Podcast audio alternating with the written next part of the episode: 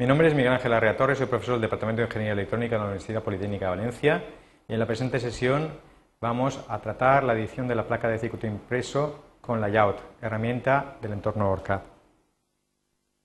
Por fin vamos a introducirnos en ORCAD Layout. Generada el netlist, creada la base de datos, veremos las opciones de autoeco, Hablaremos someramente del entorno de ORCAD Layout y la configuración de la placa de circuito impreso y editaremos una placa de circuito impreso del modo más sencillo posible. Crearemos su borde de placa, gestionaremos las capas y los nudos con los cuales vamos a rutarlo, emplazaremos los componentes y procederemos al autorrutado.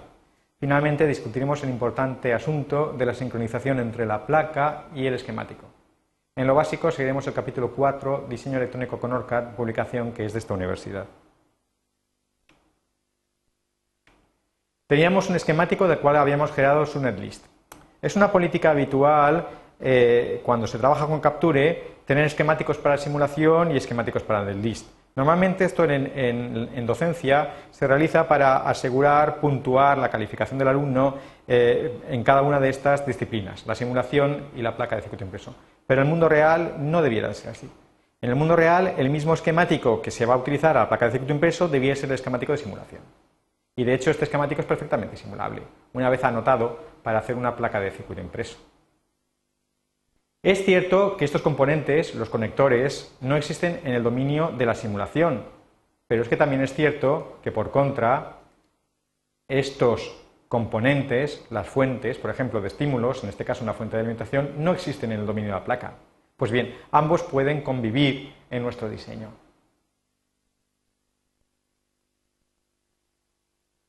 Efectivamente, yo tengo aquí preparado un perfil de simulación, de esta simulación mixta, acepto y lanzo la simulación.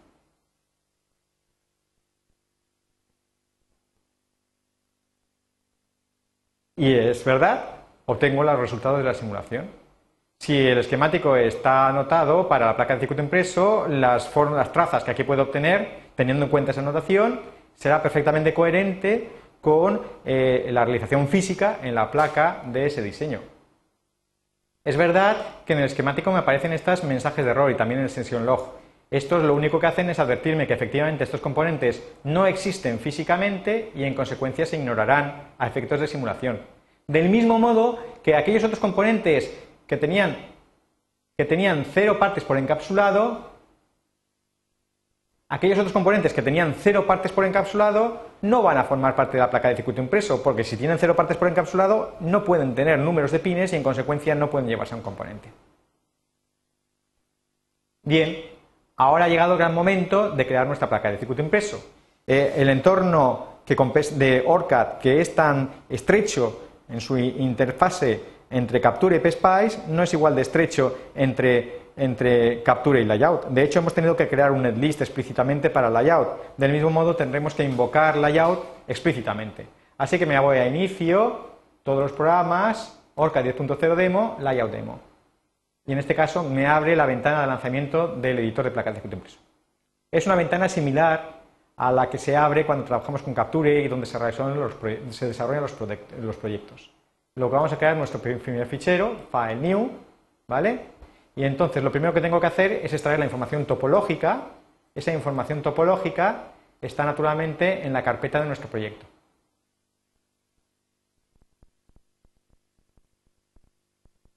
En netlist. A partir de esta información topológica se me va a crear un fichero de placa de circuito impreso con el nombre del proyecto y un guion con una revisión. Tan importante como la topología es saber cómo se va a fabricar. Eso se obtiene un fichero de tecnología. El, fichero default TCH es el que venimos utilizando habitualmente. Este fichero de tecnología incluye información en pulgadas relativas al tamaño de la rejilla, las capas que se pueden manejar, las estrategias de interconexión, en definitiva, los datos necesarios para generar la placa de circuito impreso. También esos datos tecnológicos se podrían recoger de un fichero TPL, que es un fichero de plantillas, donde estaría el borde de placa y los taladros y el resto de información tecnológica. Y o de un propio fichero MAX, porque del mismo modo que un, fichero de proyectos en Orca Capture tiene toda la información necesaria para hacerlo portable, un fichero de placa de circuito impreso comporta toda la información necesaria para fabricarlo, incluyendo incluso los componentes que utiliza. de un modo similar a como lo hace la Design Cache en un esquemático. Aplicaríamos el autoeco, esto es, sincronizaríamos los datos desde el netlist hasta la placa de circuito en peso, aplicaríamos apply echo e inmediatamente revisaría todos los componentes que necesita y si no los tiene cargados en las librerías configuradas, los buscaría. Y eso es lo que ha ocurrido. No encuentra el encapsulado Dual Inline Package de 100 milésimas de pulgadas de 14 pines, el más utilizado. Entonces lo voy a linkar. Esto es, voy a buscarlo en una librería. La librería que viene originalmente es esta y francamente es muy pobre en la versión de demostración. En la versión profesional está muy bien. Entonces hemos creado una librería, ldo.llb, una librería de footprints, donde incluimos los típicos componentes que se emplean en nuestros pequeños proyectos de placas de circuito impreso. Cojo el Dual Inline Package, perdón, este es el, de 24 pines,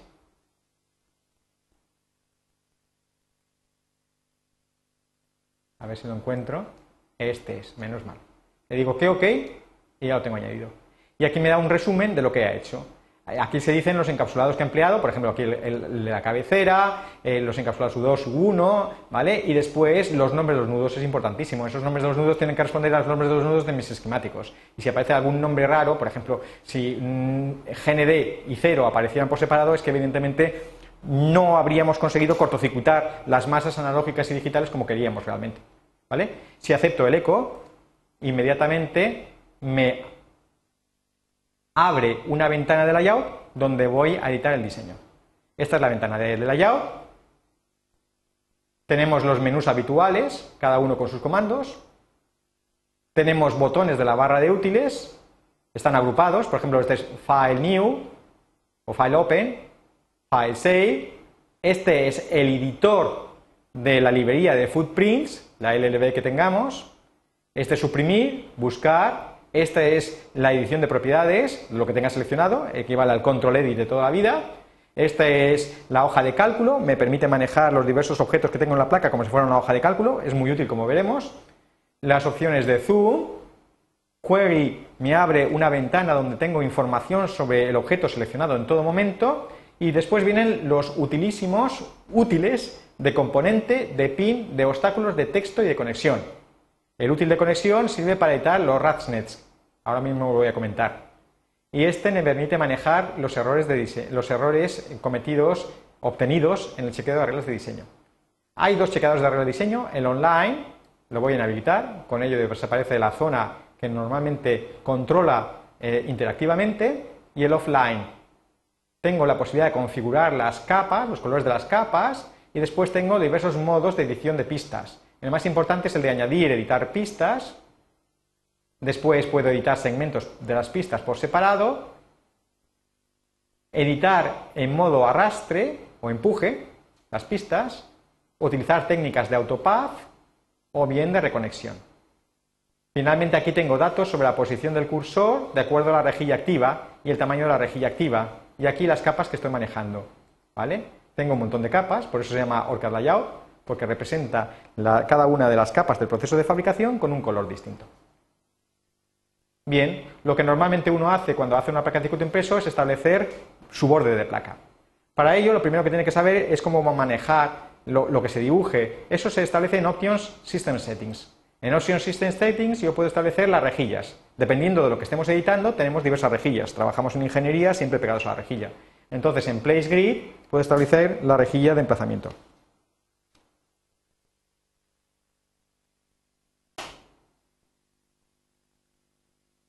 La rejilla de emplazamiento establece, eh, eh, con qué finura puedo emplazar los, footprints, las huellas de los componentes.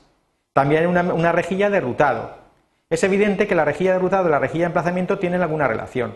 En particular, si yo estoy trabajando con componentes de montaje insertado, entonces la separación de los pines son 100 milésimas de pulgada, es evidente que se van a dibujar sobre la rejilla, 100 milésimas de pulgada, y entonces la rejilla de rutado tiene que ser un divisor de esa cantidad. Por ejemplo, 25 milésimas de pulgada, en principio me permitiría rutar hasta tres pistas, si las reglas de diseño lo permitieran, entre esos, esos pines. Por supuesto, la rejilla de rutado en general suele ser más fina que la rejilla de emplazamiento. Bien, también para poder dibujar el borde de placa necesito fijarme en el origen de las coordenadas. Se establece aquí en Tools, Dimension, Move Datum. y fijo aquí mi punto de referencia. A partir de ese momento puedo dibujar el borde de placa como un obstáculo. Para ORCAD PCB todo lo que no sean pistas, componentes, pines, textos son obstáculos. Y el borde de placa es uno de ellos. Es muy fácil. Puedo empezar dándole al botón de derecha, como siempre hay un, hay un menú contextual. Digo New o simplemente clicar. Me aseguro de que parte de 0, 0.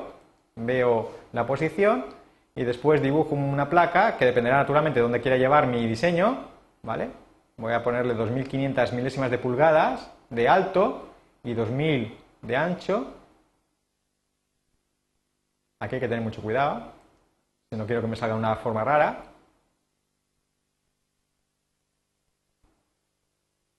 Y después me vengo por aquí a cero y cierro con finish. Con este botoncito refresco la pantalla. Ahora hago View Zoom All y puedo verlo todo. Bien, ¿qué vemos?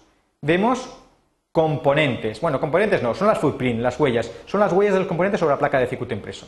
Estos componentes en principio dependen de la tecnología que voy a utilizar. Los que estamos viendo básicamente son estos de aquí, donde se ven estos pads separados, son componentes de montaje insertado. Después nos acercaremos a ellos. Y en cuanto a las líneas amarillas, son los llamados RATNets o conexiones, las que se pueden editar así.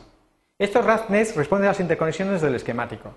En definitiva, rutar una placa de circuito impreso consiste en sustituir esos RASNets, esas interconexiones ideales, en interconexiones reales, las cuales se pueden hacer mediante pistas, tracks, las cuales a su vez tienen segmentos. Cada vez que un track cambia de dirección o cambia de capa, pues se produce un nuevo segmento. Y para que los cambios de, capa se genera una vía, un taladro metalizado que une una capa con otra. Bien, el primer trabajo del diseñador es emplazar los componentes. Y es muy interesante que los RASNets, en cierta medida, conviene que no se crucen para así eh, facilitar el trabajo del autorrutado. Entonces yo me coloco en modo componente aquí y ya puedo seleccionar el componente y ubicarlo en la posición que yo quiera. Como estoy trabajando 25 milésimas de pulgada, tengo cierta precisión. ¿Vale? Voy a colocar el componente U2 y el componente U3. Evidentemente la ubicación de los componentes eh, tiene que ser pensada un poco antes de empezar a trabajar aquí. En mi caso, lo que he hecho es tener en cuenta que U2 y U3 son los encapsulados correspondientes a los flip-flop JK, que están relativamente cercas, como lo puede ser del otro modo, del conector header 20. Es lógico, las salidas de los flip-flop son justamente las señales de salida que quiero tener del circuito, así que conviene que estas, los, flip-flops y el conector, estén cerquita. Por el contrario, el componente U1, que aquí vemos, eh, tenía las puertas AND y no estaba directamente relacionado con ninguna salida. Luego una ubicación en este punto es razonable. Por el contrario, el componente U4 es un componente de montaje superficial. De hecho, no me gusta haberlo colocado aquí. Si lo he puesto es para que se pueda ver la diferencia entre un, montaje entre un componente de montaje insertado y un componente de montaje superficial. Este es la footprint correspondiente al potenciómetro. Y después aquí están los componentes analógicos que hemos visto en CLKGen, el generador de reloj son un diodo, se ve claramente el cátodo, un condensador y una resistencia. Bueno, cuando yo cojo cualquiera de estos elementos, puedo editar su posición. Con la letra R, por ejemplo, lo puedo rotar, ¿vale? Y con botón derecha le podría decir opposite y en este caso el componente que en principio está depositado sobre la capa top pasaría al otro lado, a la capa bottom, ¿vale? Con la tecla T. Bueno, lo voy a ubicar por aquí y voy a cruzar todos los dedos habidos y por haber para que este emplazamiento sea rutable. Por supuesto, la posibilidad de rutar automáticamente un diseño depende muchísimo, muchísimo de su emplazamiento. Bueno, voy a acercarme más. Puedo, como estoy en modo componente, seleccionar por área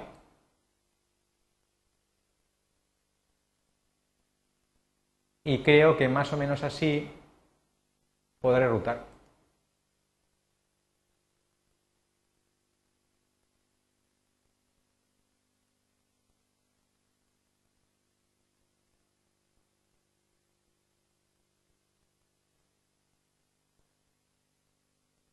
Hago File, Save y ahora estoy en condiciones de rutar. Bueno, lo primero que hay que tener en cuenta es con qué voy a rutar. El Spreadsheet Editor, la hoja de cálculo que aquí hay, me permite manejar con facilidad este tipo de cosas. Bueno, pues entonces yo me voy a Layers y veo las capas que tiene. Las layers estas son las definidas en el fichero default TCH. En principio, este fichero de efecto por tecnología es realmente potente, porque permite ni más ni menos que 12 capas internas de rutado, más la capa superior y la capa inferior, top y bottom, y aparte dos planos de alimentación. Todos estos son capas metálicas que permiten realizar interconexión. De hecho, los planos metálicos también permiten el rutado, aunque en principio podrían no ser asociados a, ninguna interconexión. ¿Vale? Bueno, de ordinario, cuando uno trabaja en el laboratorio, en nuestro humilde laboratorio, solamente se, ocupan, se utilizan dos capas, top y bottom, la parte superior e inferior. Entonces vale la pena, con control, seleccionar aquellas otras que están habilitadas, poner routing, y deshabilitarlas. Cada capa tiene un nombre, tiene una tecla que permite identificarla, seleccionarla automáticamente, tiene una versión abreviada, la que aparece aquí en el selector de capas, ¿vale? Y que también me permite establecer las, los las variables físicas en el esquemático, por ejemplo, eh, top sería el nombre con que llamamos la capa superior a la hora de editar las propiedades de ORCAD Layout en un nudo y eh, el hecho de que se pueda rutar o no rutar con ellas y cuando la capa eh, tiene una alternativa al hacer opposite, cambiar de lado, aquí aparece. Aparte de las capas metálicas, hay otras capas que son o bien de fabricación o bien de documentación. Por ejemplo, SM top, SM bottom hace referencia a las reservas de soldadura de la, cara top y la cara bottom. Digamos que la placa de circuito impreso está recubierta por un barniz que inhibe eh, la soldadura, salvo en las zonas donde queremos que se, realice. Normalmente los pads, que es donde se conectan los pines de los componentes, tienen que estar desprotegidos para así poder realizar sobre ellos la soldadura. SM top, SM bottom se refieren a esa masa de reserva de soldadura. SP-Top y SP-Bottom realizan un papel similar en el caso de los, dispositivos de montaje insertado. Son las máscaras que permiten depositar la pasta de soldadura en el pad de montaje superficial oportuno. SS-Top, SS-Bottom hacen referencia a las solder screen, o sea, a las máscaras serigráficas son las líneas blancas que vemos sobre una placa de circuito impreso en tinta blanca. Esas normalmente se utilizan únicamente para saber cuál es la posición del componente. Son muy útiles para montar los componentes, pero no realizan ninguna función eléctrica. ASI top y ASI bottom tienen información de ensamblado. Es lo que vemos normalmente, las, las que vemos normalmente de verde. DRLDVG se refiere al cajetín, tiene información sobre los taladros y drill es una representación simbólica de los, de los talados que tienen que realizarse sobre la placa. Por último, Fab, Drawing y Notes son capas puramente eh, de anotación, no tienen más información que la puramente documental. Igual que se puede trabajar con layers, se puede trabajar con nudos. Bueno, voy a cerrar esto y voy a coger nets. Y en los nets tenemos información. Información sobre los nudos que hemos visto en el, esquemático. Y yo puedo sobre ellos establecer, por ejemplo, cuál es la anchura mínima de pistas, la separación de pistas, los valores por defectos de estos nudos vienen establecidos en Options, donde pone, eh, donde pone Global Spacing. Como se ve, en esta tecnología el valor por defecto de todas las dimensiones vienen a ser 12 milésimas de pulgada. Separación de pista a pista, de pista a vía, etc. Bueno, pues estos aparecen de nuevo de alguna manera aquí, en los nudos. Solo que aquellos nudos que recibían un trato especial los han recogido. Bueno, lo han recogido. Recordaremos que para el nudo 0 decidimos darle 24 milésimas de pulgada y a trabajar con él sobre la, capa de top.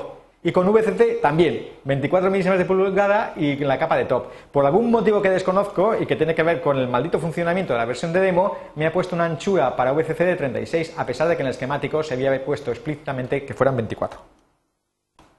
Bueno, alguna vez alguien me explicará por qué diablos este programa nos da sorpresas como las que nos da.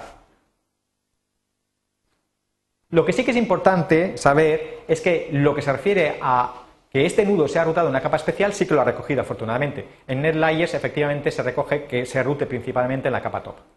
Bueno, principalmente no, exclusivamente en la capa top. Y eso exclusivamente es muy importante, porque como hemos colocado un componente de montaje superficial, el único rutado de las alimentaciones para ese componente tiene que ser en top. Igualmente el nudo cero yo podía editarlo y aquí tenemos la anchura mínima, separación mínima, efectivamente 24 y en NetLayers habíamos dicho que también en top. Muy bien, pues ahora a partir de ese momento estoy en condiciones de realizar el autorrutado. Y efectivamente, Si todo va bien, con auto, autoroot, board, el software, utilizando el algoritmo de autorrutado, el cual parte de un fichero de estrategias, el cargado por defecto se llama standard.sf, ese fichero se puede modificar, va a intentar establecer la conexión entre los paths de acuerdo a los RATSNets. Y el software va a ir ajustándolo de acuerdo a esa estrategia. En esa estrategia, podemos verlo, encontramos que la pista verde, la correspondiente a la cara top, la parte superior de la placa de circuito impreso, corre básicamente en horizontal, mientras que las pistas rojas, las correspondientes a las, otras señales, que lo hacen en la capa bottom, lo hacen ortogonalmente, en sentido vertical. La finalidad de este tipo de rutado es, por supuesto, evitar el acoplamiento capacitivo entre ambas pistas. Allá donde es necesario, los tracks, las pistas que aquí vemos, utilizan vías, agujeros metalizados, para descender. Lo podemos ver aquí.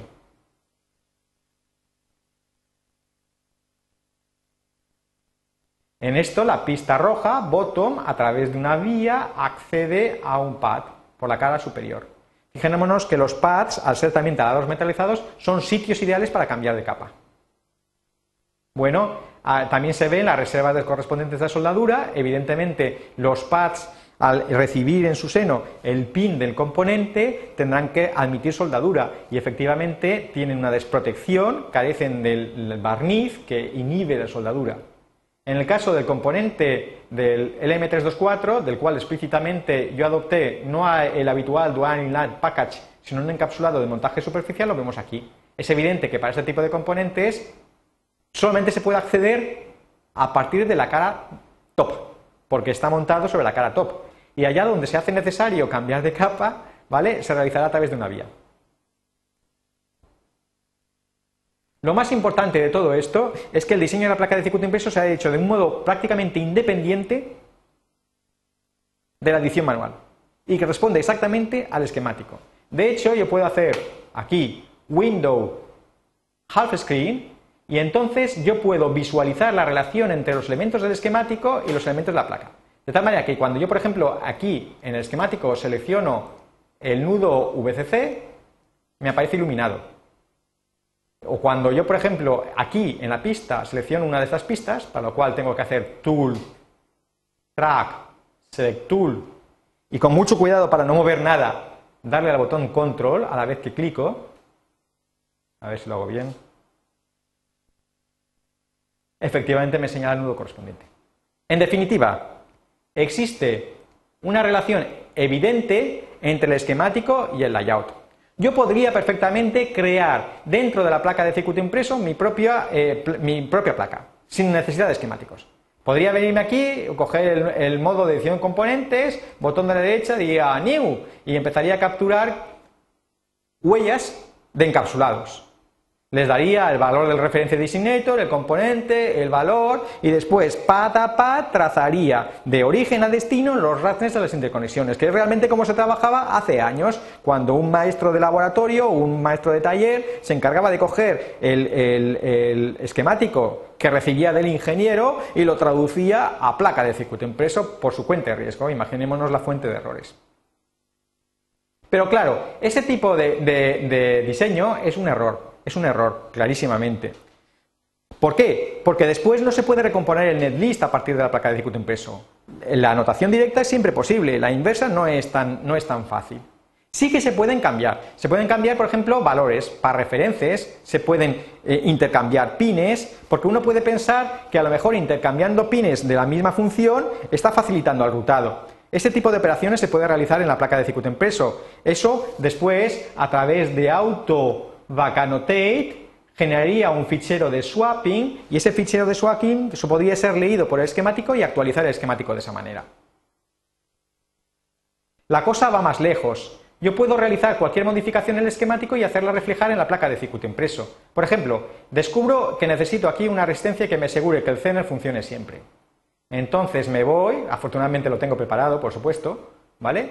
Y aquí en la librería tengo un esquemático de un CLKG más inteligente, en el cual esa resistencia existe. Fijémonos que esta librería no tiene más finalidad que su, papel de documentación. No afecta para nada a la jerarquía del diseño. Bueno, pues aquí en, en mi CLKG me vengo aquí, edición, pegar. Si el software fuera más interactivo, posiblemente a estas alturas tendríamos aquí un encapsulamiento. No es así, no es así. Hay que reconstruir la base de datos. Fijémonos además que el par referencia de este componente es distinto de los existentes en diseño, por tanto no tengo que preocuparme de reanotar. Lo que sí que es cierto, file, save, es que tendré que generar de nuevo el netlist. Cierro esto, me voy aquí y hago tools, create netlist. De nuevo run echo to layout para mantener la sincronicidad y machacaré el netlist. Cruzo todos los dedos ahí y por haber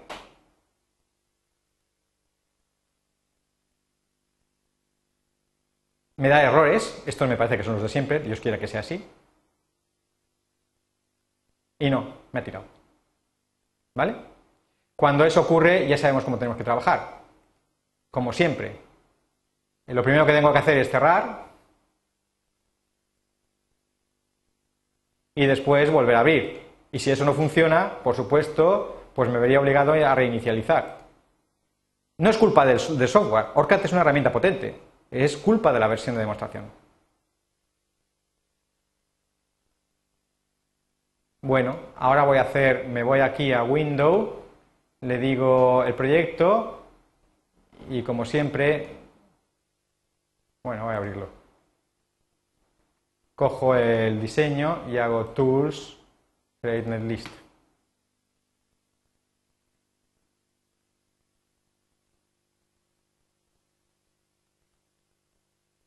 Bien, se ha hecho.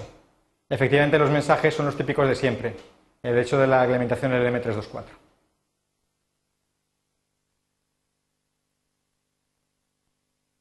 ¿Vale? Si me voy al diseño, me dice, ha cambiado el netlist. ¿Qué hago? Puedo actualizar la placa de circuito impreso. Entonces lo que voy a hacer es actualizarlo sobre la propia placa de circuito impreso. Esto es, que lo que haya hecho, por favor, se respete en la medida de lo posible.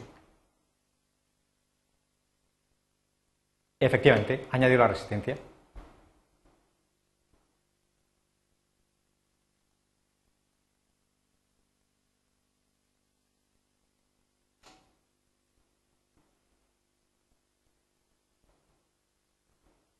Bueno, en algún lado me he perdido, como siempre. Voy a volver a hacerlo.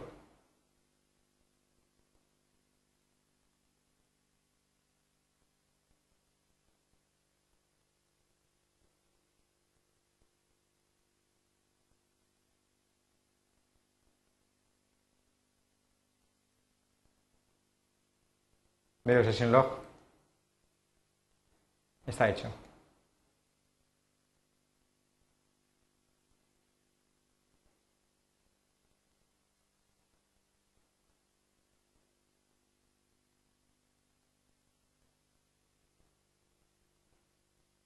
Ya que lo tenemos, por fin. Por fin, después de mucho esfuerzo, evidentemente me ha reconocido la existencia de una resistencia que tengo que añadir a mi diseño. Yo cogería el componente, aquí lo eh, voy a acercarme para que se vea, ¿vale? Eh, y lo movería por aquí y lo emplazaría por aquí. Voy a ver si lo veo.